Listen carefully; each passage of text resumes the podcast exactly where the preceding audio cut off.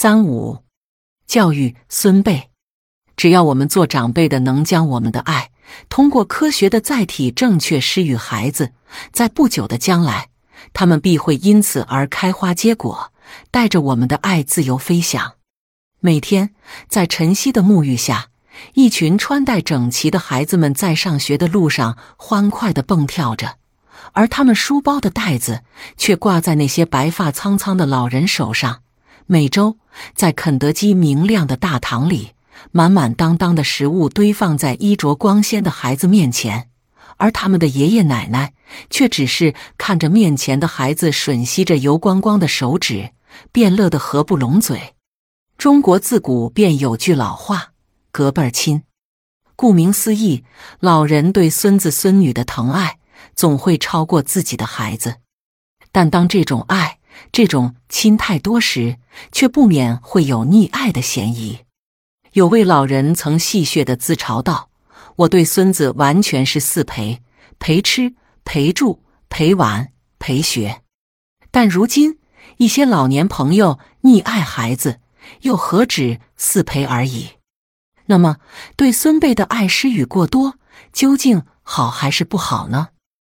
无数事实已经向我们证明，爱是多还是少都不是重点，关键在于。”我们老年人在照顾孙辈前，必须事先处理好这样两个问题：其一，自己和儿女之间教育观念的差异。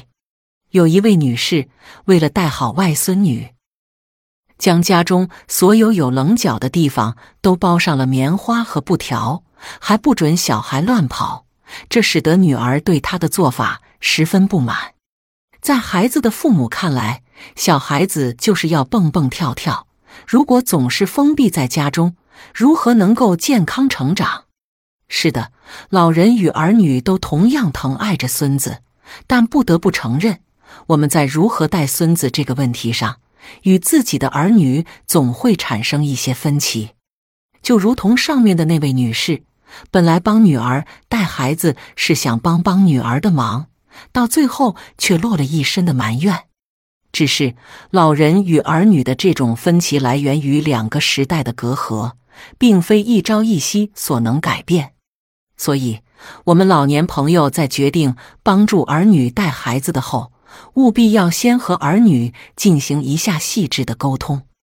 当两辈人在教育观念上达成共识的时候，孙辈的教育问题才能从根本上得到圆满的解决。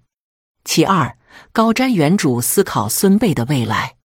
孩子小的时候离不开我们殷切的照顾，但孩子终究会长大，会迈入这个复杂多变的社会。我们管得了他一时，却管不了他一世。况且，当孩子大了，叛逆心便会滋长，那时就是我们想管也是管不了的。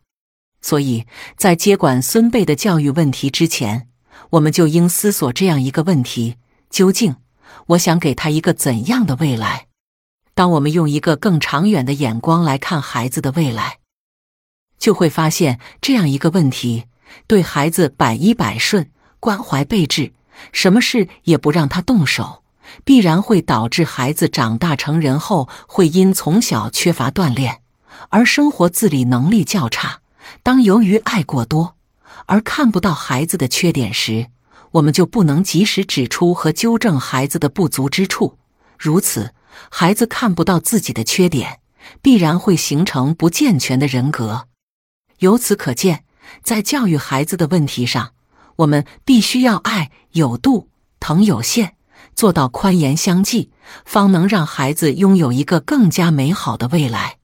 事实上，在二十一世纪，爷爷带孙子已不单单只是家庭问题，更是一个重要的社会问题。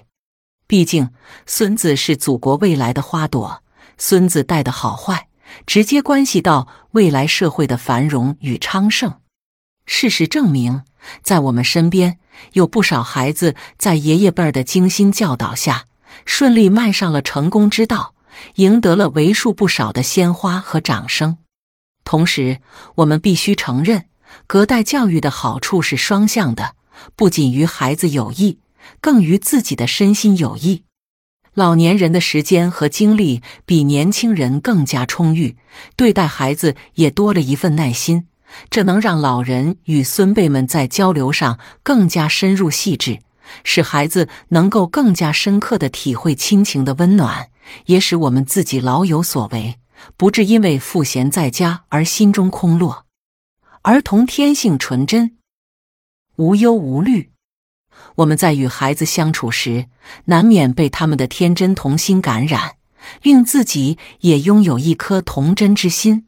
如此，时间即便能在我们的脸上刻下数道痕迹，也无法磨灭我们那颗不朽的童心。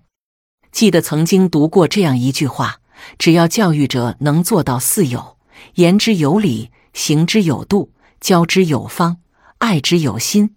都可以收到良好的效果。其实，若想让孩子收获一个美好的未来，也并非困难之事。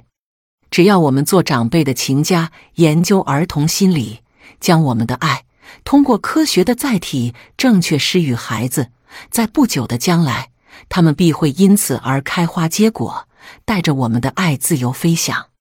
教育孙辈有窍门，建立科学的教育观念。